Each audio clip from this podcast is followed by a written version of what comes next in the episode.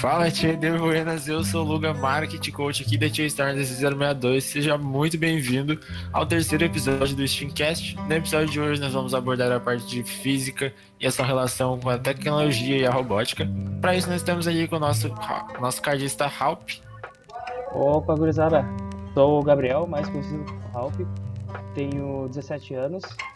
Eu tenho três temporadas na First, contando com uma FLL regional, uma FLL nacional e agora na FTC.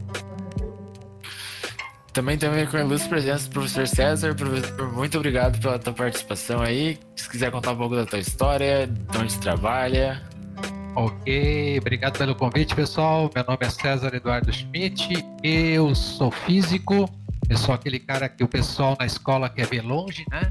E, e sou professor da Universidade Fevale, onde eu trabalho as disciplinas de física nos cursos de engenharia civil, engenharia elétrica, engenharia mecânica, engenharia química e tudo que é engenharia, e também biofísica na medicina.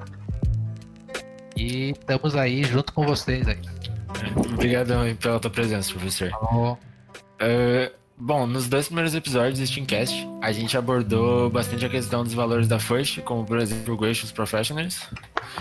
E, e também o Corvelhos. E aí a gente queria que tu, professor, contasse um pouco do projeto que tu tem, onde tu ensina astronomia para as crianças, porque bah, quando a gente descobriu esse teu projeto, assim, a gente ficou maravilhado, sabe? Eu, bah, eu sou apaixonado por astronomia, assim, quando eu descobri foi uma coisa assim pra mim, bah, incrível, sabe? Então, puder contar aí um pouco para gurizada desse teu projeto, vai ser incrível.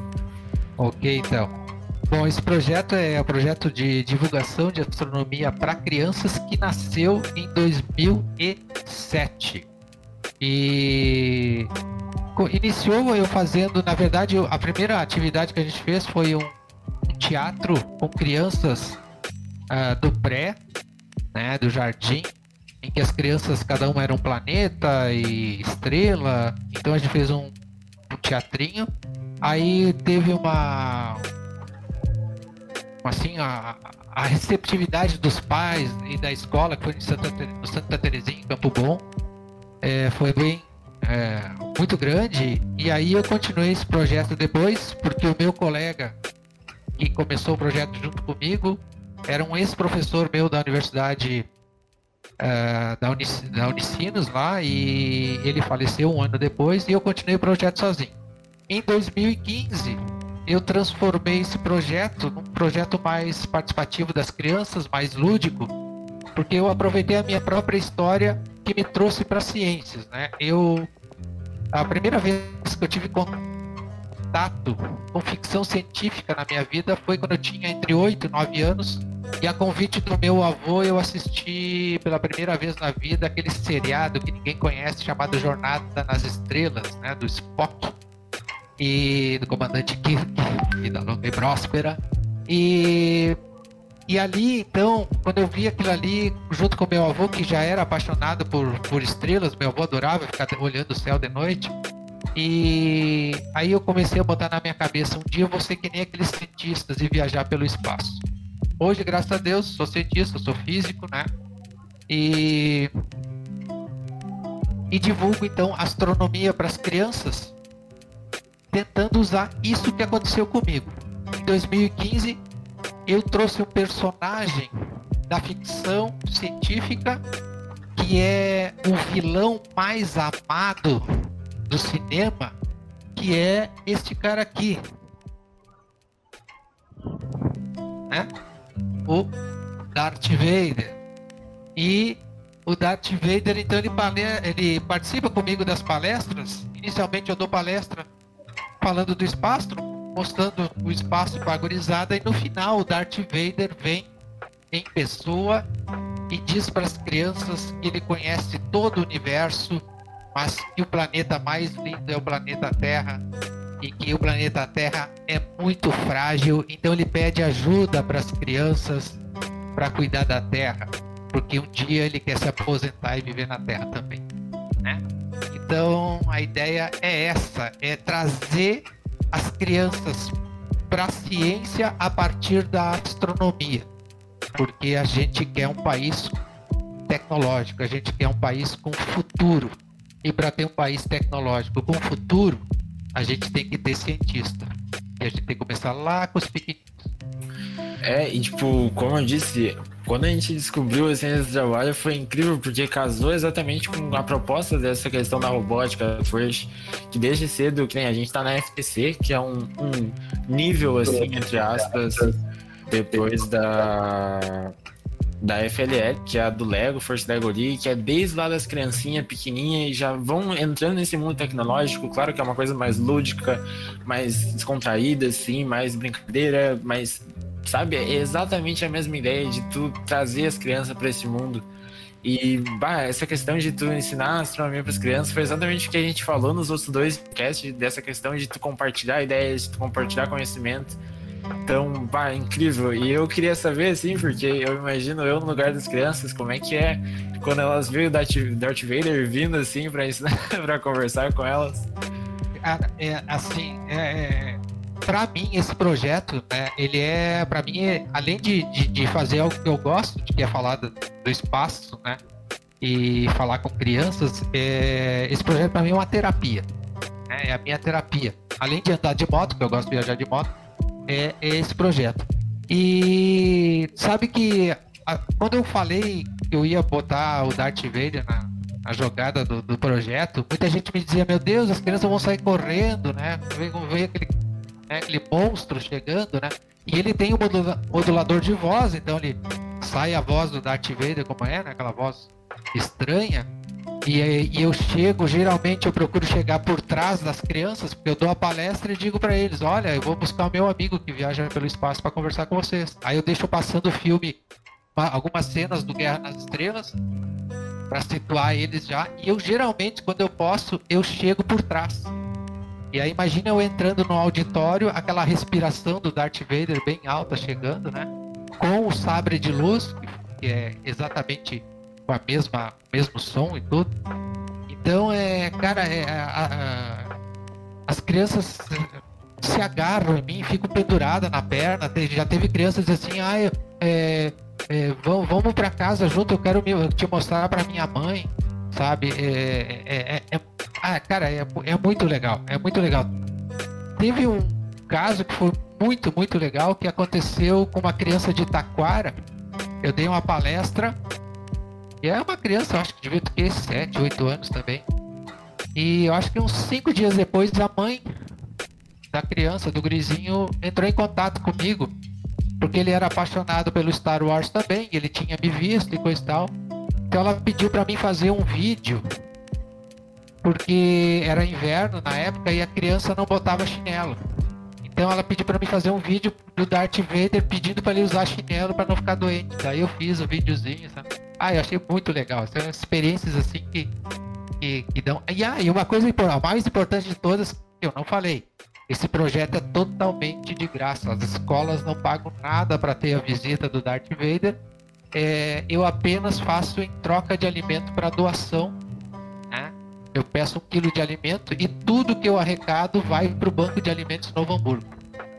Né? Tudo que eu arrecado. Então eu mato dois coelhos com, uma cajadada. Né? Eu, eu faço a divulgação da ciência e tento ajudar quem está passando fome. Essa é a ideia. Ah, muito show, professor, muito show mesmo. A gente, ano passado, que já é a minha segunda temporada aí na FTC, né? Ano passado a gente realizou uma ação social ali na Casa de Passagem de Crianças, Sapucaia do Sul.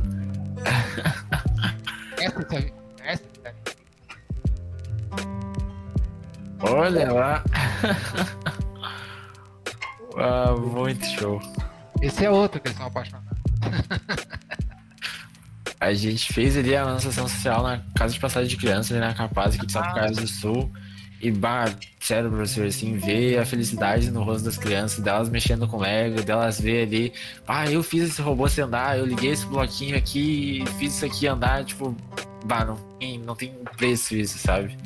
Cara, eu fiz uma, a maior experiência, a experiência, assim, mais que mais me, me tocou o coração foi ali em Charlau, numa, nesses CRAS, né, Centro de Referência de Assistência Social, criança bem carente, e aí, tá, dei a palestra assim, e tinha um pequenininho, ele sempre tava em volta de mim, ele queria me ajudar, me ajudar, me ajudar. E, e aí quando eu, ele me ajudou a carregar as coisas pro carro, daí eu me lembrei que eu tinha um chaveirinho do Darth Vader, que eu apertava em cima, acendia os olhinhos e fazia barulho, né? E eu disse pra ele, bah, eu vou te dar um presente. É... Aí eu dei o presente pra ele, ele saiu correndo assim, abraçou a professora, disse assim, olha só, meu primeiro presente que eu ganhei na vida, o Darth Vader. Sabe? Puta, sabe, eu tinha dado o primeiro presente da criança, ela devia ter já mais de seis anos. Então, são experiências, são coisas que, que tu tem que tu não, não vai esquecer, né? Vai esquecer. É, e o senhor tinha falado, né, sobre ensinar astronomia. Cara, é, é um projeto, eu achei bem incrível esse projeto, muito legal. Porque, tipo, quando eu era criança eu não, não conhecia muita física, né? Tipo, acho que como toda criança, né, ninguém nasce um Einstein da vida. Então, é. tipo, pra mim, ah, beleza, legal. Sabia que existia, sabia que tinha um negócio, mas nunca me aprofundei. E há pouco tempo, na real, que eu comecei a pesquisar mais sobre astronomia, me aprofundar, e que nem acho que eu até tinha começado, eu conversei com o professor antes. Cara, para mim, a astronomia foi minha paixão, assim, eu acabei gostando muito, principalmente da parte da. um pouco mais aprofundado, mas a teoria de, da relatividade de Einstein, para mim, é incrível saber que uma pessoa, numa época dele, conseguiu fazer tudo aquilo apenas com cálculo e muito cálculo e muito, muita teoria, sabe? E olhar hoje na tecnologia que a gente tem, questão do buraco negro, dele ter tirado uma foto, dele ter feito a teoria do buraco negro, agora tiraram uma foto que foi em 2019 e ser exatamente, bater exatamente com a teoria dele, então, tipo, pra mim é incrível. Claro, o que eu tô falando é um pouco mais aprofundado, eu acho que o professor não chega a falar sobre isso, né?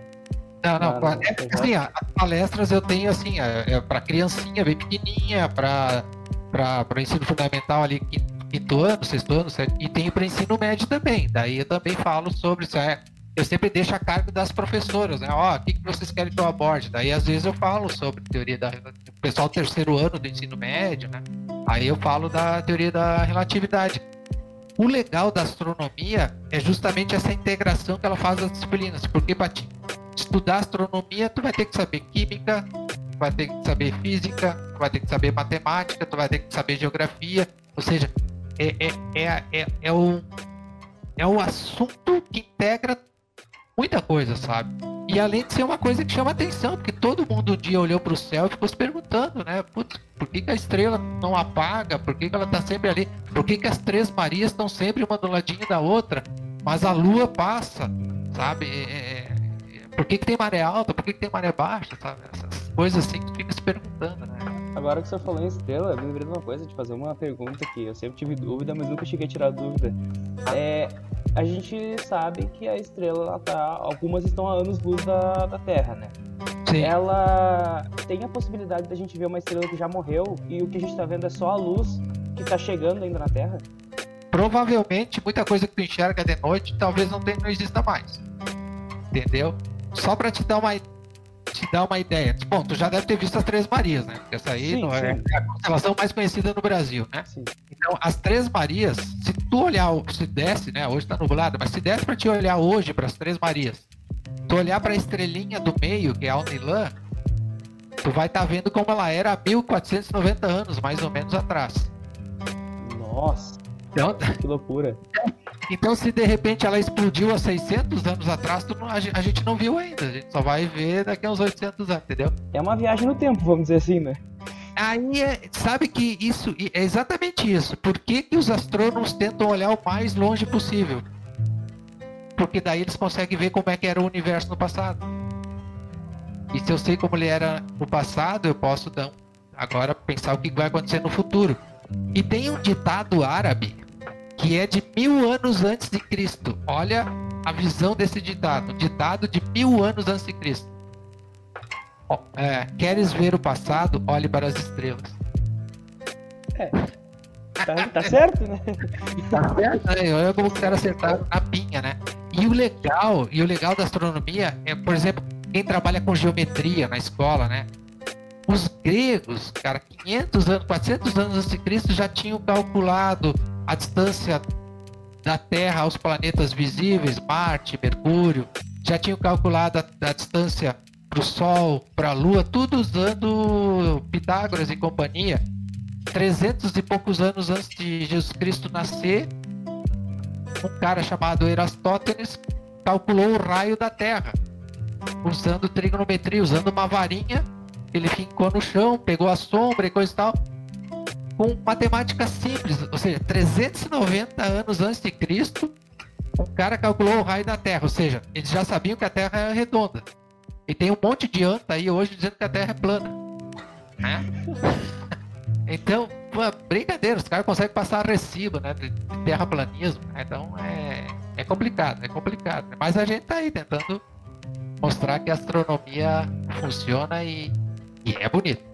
É bonito. Saber o funcionamento de uma estrela, saber que todos os átomos do teu corpo foram gerados nas estrelas, porque são as estrelas que geram os elementos químicos, né? Então, a gente, aquela frase do Carl Sagan, né? Somos todos poeiras das estrelas. E é essa paixão que eu tento mostrar para Cara, muito interessante, sim, muito show. Mas já puxando o gancho, então, né? É, que a gente tinha falado no segundo episódio do Steamcast, a gente, a gente conversou com a professora Cíntia, né? Eu não pude participar, mas o pessoal conversou quem tava. Uh, ela é nossa mentora de matemática, de programação, e ela falou sobre a importância da robótica e da tecnologia no ensino da matemática, né? Uh, e a gente queria saber, então, na tua opinião, qual que é a importância desse recurso pro ensino da física? Talvez, sei lá, algum site, algum software que o senhor conheça que possa passar, passar pra gente, pra, até para um professor ensinar um aluno, algo assim. É, uh, existem vários sites, assim, uh, a tecnologia é essencial hoje para o ensino. Por quê? Primeiro, né, a, as escolas praticamente trabalham, e não é só no ensino fundamental, até no ensino superior, acontece o seguinte, a nossa sala de aula ela tem a mesma cara de 300 anos atrás, é um professor na frente lá no quadro e os, e os pimpolhos olhando para o professor, né? Ou seja, a tecnologia avançou, a humanidade avançou, mas a escola está no passado ainda. Ela está 300 anos atrasada. Então, nós temos que tentar fazer com que a escola se modernize. E para modernizar, eu preciso da tecnologia. O lado bom da pandemia, se é que existe um lado bom da pandemia, é que os professores tiveram que se reinventar. Hoje eu sei muito mais sobre transmissão, fazer streaming, do que eu sabia antes eu aprendi a usar o OBS na pandemia, né? Então, é, eu, eu, tive que a, a, a mais uh, pesquisar mais sobre recurso tecnológico. Então, esse, isso, claro, vai ajudar na formação do professor. Então, a tecnologia, ela tem esse, essa capacidade, primeiro, de imediatismo porque em vez de eu estar tá lá desenhando no quadro uma onda e coisa e tal, eu abro um aplicativo e já mostra a onda oscilando, já mostra amplitude, já mostra o que, é frequência, eu já consigo mostrar o que, é uma modulação.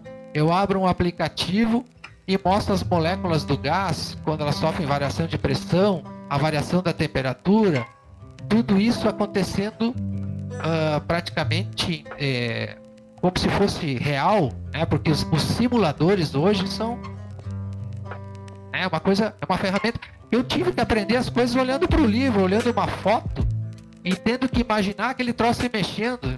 Então eu podia estar imaginando ele se mexendo de um jeito e o professor achar que eu estava aprendendo, né?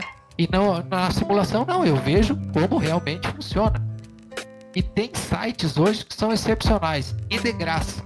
Isso que é mais legal. Tem, tem, coisas na internet que tu não precisa estar tá pagando. Um site que eu recomendo para simulação de física, matemática, química, da área das ciências é o PET Physics.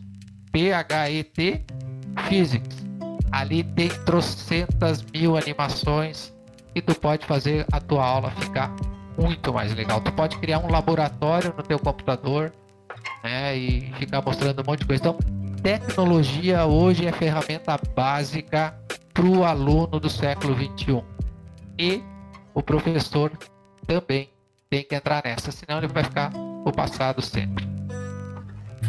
É, é, o giz é, é legal, é legal, mas já foi a época. O giz é legal, mas de vez em quando atirar na cabeça do aluno. Tá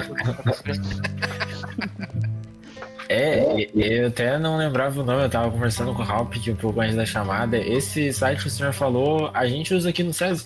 A gente, nosso professor de física, quando a gente estava aprendendo atrito ou o próprio lançamento oblíquo, que é algo bem dessa temporada agora da, da FTC, uh, vai, é incrível como fica mais visual, sabe? Que nem o senhor falou, no seu tempo, talvez, tá, tu ia lá aprender lançamento oblíquo, mas tu não ia conseguir ver isso funcionando. E com a tecnologia, consegue ter uma noção melhor de como funciona e também para aprender melhor, porque daí tu vai estar tá vendo ali realmente o que está acontecendo, o que acontece quando eu coloco tal força aqui. E... É, professor tinha falado, né? A escola não mudou 300, sim, tá 300 anos no passado, mas um negócio que essa experiência como aluno aqui estudando no SESI, que eu percebi é que, cara, o ensino do SESI é bem diferenciado das outras escolas. Tipo, eu, ah. é aquilo, veio do, eu vim do fundamental, da escola é, estadual, né, escola pública, e era aquele ensino que o senhor falou, o professor na frente e os alunos tudo olhando pro professor.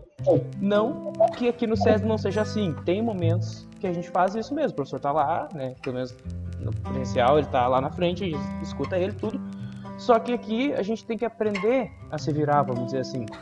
A gente chega na escola, o professor passa lá, a gente é por escritores, então ele passa do escritor, ah, vocês têm que fazer pesquisa hoje sobre, sei lá, atrito em física, vamos aprender atrito, beleza. Vocês fazem uma pesquisa sobre atrito, como é que a gente usa isso no dia a dia, por como que a gente vê isso no dia a dia, a gente apresenta o trabalho e o professor pega do trabalho de todo mundo, faz os apontamentos e faz uma sistematização em cima. Então, ele vai dar o contraponto dele e uma sistematização. E, tipo, bem sinceramente, eu, tô aprendendo, eu aprendo mais assim. Eu indo pesquisar, porque eu, tipo, por mais que tenha ali os sites que os professores ah, mostram pra gente como exemplo, um site bom, coisa e tal, a gente pode pesquisar do que a gente gosta também. Daqui a pouco eu gosto de pegar um, sei lá, vamos dizer um manual do mundo, que é um canal que eu gosto de olhar bastante. Daqui a pouco tem um vídeo dele explicando, do Iberê explicando atrito, entendeu? Ou sei lá, tem vários vídeos no YouTube, tem aquele do Space Today, o cara explicando alguma coisa sobre astronomia, a gente tá vendo isso em física, entendeu? Então, tipo, é bem interessante, porque dá mais liberdade pra gente. Agora, isso é fundamental, é, é desenvolver a autonomia do estudante, né? Só que daí parte também da responsabilidade do estudante, né? Porque não adianta, é, existe uma tríade que a gente chama para a educação dar certo. Um cara querendo ensinar, um material que relacione bem o conteúdo que o cara quer ensinar para o aluno, e esse material pode ser virtual ou não, mas um cara que queira aprender, né? Senão não fecha.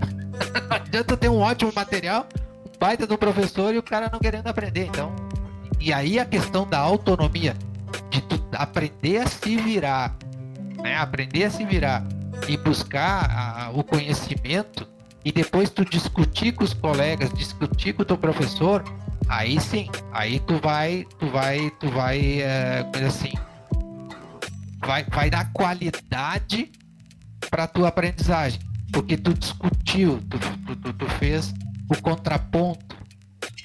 Isso é legal, isso é legal. Só que aí depende muito dessa questão do aluno, ele quer ser autônomo ou não, porque tem muito aluno que é comodista, né? Ah, eu jogo pelo regulamento, né? Eu faço, o professor deixa lá, o professor se ele quer fazer de conta que ensina, eu faço de conta que aprendo e pronto, né? É, tem gente que joga pelo regulamento, ó oh, mãe, cheguei em casa, tirei 7, tá feliz da vida, mas não aprendeu nada, mas tirou 7, entendeu? Eu sempre digo, a nota na verdade não quer dizer nada. Né? Nota na verdade não quer dizer nada. É, mas, mas é que assim, vocês estão num. Né, no SESI é uma referência aí no ensino técnico e coisa e tal. É diferente, é diferente. Nós temos.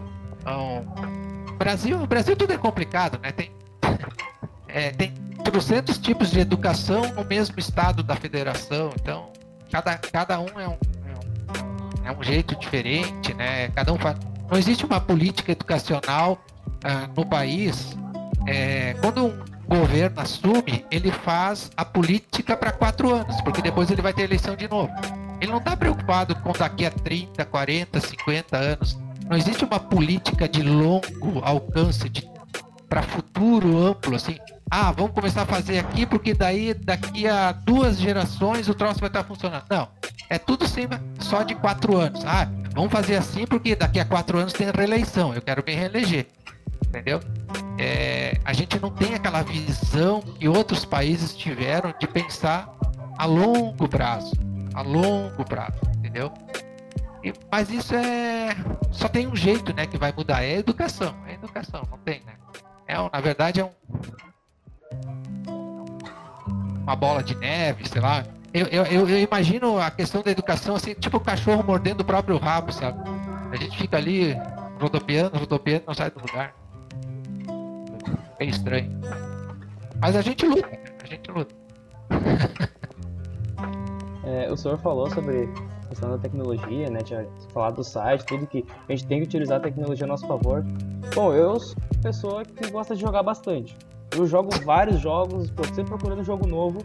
E esses dias eu tava pesquisando e eu achei um jogo que se chama Kerbal Space Program. Não sei se o professor já ouviu falar desse jogo. Não. Ele é um jogo, tipo, ele é bem cartoonizado, assim, sabe? É, uns bonequinhos lá e coisa. E a gente cria um foguete. Tem que fazer ah. uma viagem espacial pra Lua, tem tipo, vários que a gente pode fazer pra Lua, pra Marte, pode fazer pra onde quiser. Só que o, o, diferencial desse jogo é que ele simula muito bem a questão da física. Então, tipo, tem que ter um peso certo, uma força de empuxo certo, do foguete tem que estar certo, senão ele vai começar a rodopiar e tu perde total o controle dele. Pô, é bem interessante, sabe? Eu comecei a jogar assim, ele é bem demorado. Ele simula bem assim. Simula Como é que é? Kerbal Space Program. Eu posso colocar é assim. Vou botar aqui. Já me interessei. Cara, eu gostei bastante do jogo, só que assim, ele é demorado. Bem demorado, só que, né? Ele simula as condições reais ali, então. Bem, é interessante, interessante. Mas é legal de passar, porque quando eu dou palestra, por exemplo, agora eu tô dando muita palestra, até maio. Eu sempre tenho muita palestra para dar, porque as escolas, os alunos participam da Olimpíada Brasileira de Astronomia. E dentro da Olimpíada Brasileira agora tem aquelas atividades práticas, tem que construir um foguete, coisa e tal, né? E, e, é legal esse programinha, porque daí já atiça a gurizada. Eu posso passar para os professores, ó, tem um programinha assim, já vai né, animando a gurizada pra fazer. Bem legal, bah, valeu a dica. É, falando até nessa coisa de foguete e tudo mais, eu lembro que no, quando a gente estava no primeiro ano aí, a gente tinha, não tinha a questão da pandemia e tudo mais, quando a gente estava aprendendo, eu acho que era função de segundo grau, aqui na escola a gente fez tipo um festival de, de foguete, assim. A gente foi por amados do colégio, cada tinha grupo de cinco pessoas e todo mundo criou um foguete. Daí tinha gente que fez com questão mais puxando da pressão, com água. Teve gente que fez, o meu grupo fez com vinagre e não lembro o que, que era a outra parte, mas bicarbonato mais sódio. química, isso, bicarbonato, era mais química, assim, bah, foi incrível, assim, sabe? É, essas, essa, essas coisas, assim, é muito legal, é, é porque daí tu vê a, tu vê a prática, né? Tu vê, tu tem que aplicar o teu conhecimento teórico na prática, né? É, aí começa a funcionar a educação, né? Aí começa a funcionar.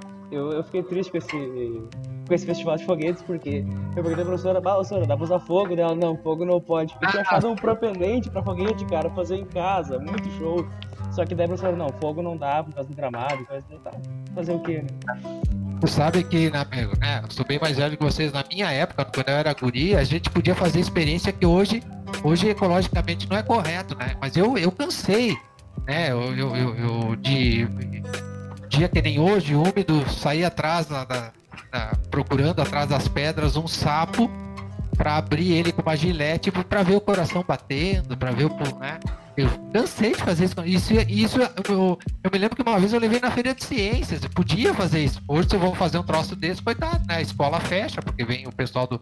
Né, ecologicamente, eu tô, né, tô, tô torturando ali o bicho, né? Mas a gente fazia isso, sabe? A gente fazia. Eu. eu na, na minha época, a gente comprava ácido sulfúrico na farmácia. Eu fazia experiência com ácido sulfúrico, permanganato de potássio. Eu podia fazer bomba se eu quisesse. É, hoje tu tem que pedir para a Polícia Federal autorização para comprar, né? Eu, eu me lembro que eu, eu devia ter 13, 13, 13 anos, a primeira vez que eu fiz pólvora em casa. Eu fui, eu fui, comprei salitre, usei carvão, papá ficava lá amassando os troços, botava fogo, né? criava pólvora em casa. Hoje em dia tu não tem mais isso, né?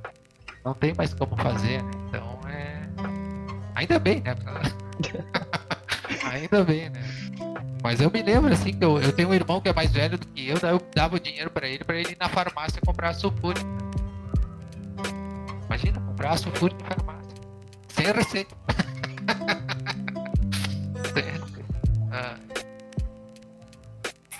É, bom, eu acredito que seja isso. Foi uma conversa muito boa aí. Queria agradecer mais uma vez a presença do professor César. Muito obrigado, professor. Queria convidar também quem está assistindo aí a seguir o professor César nas redes sociais dele. Professor, quer divulgar aí teu Instagram, tuas redes sociais? É, claro, claro, claro. Facebook, né? César Eduardo Schmidt, mas a página das crianças lá da astronomia para crianças é astronomia, é, Facebook barra astronomia criancas, tudo junto, né? E também uh, no Instagram, astronomia criancas. Isso aí, vai estar tá aqui na descrição do vídeo também, primeiro link. Vai estar tá aqui para vocês seguir lá o professor. Na publicação também no Instagram a gente vai marcar o professor lá, a página dele, sigam lá. Também queria convidar você que está assistindo o vídeo aí a acompanhar os próximos episódios do Steamcast. Por hoje é isso aí, gurizada. Muito obrigado quem assistiu. Valeu, falou e tchau!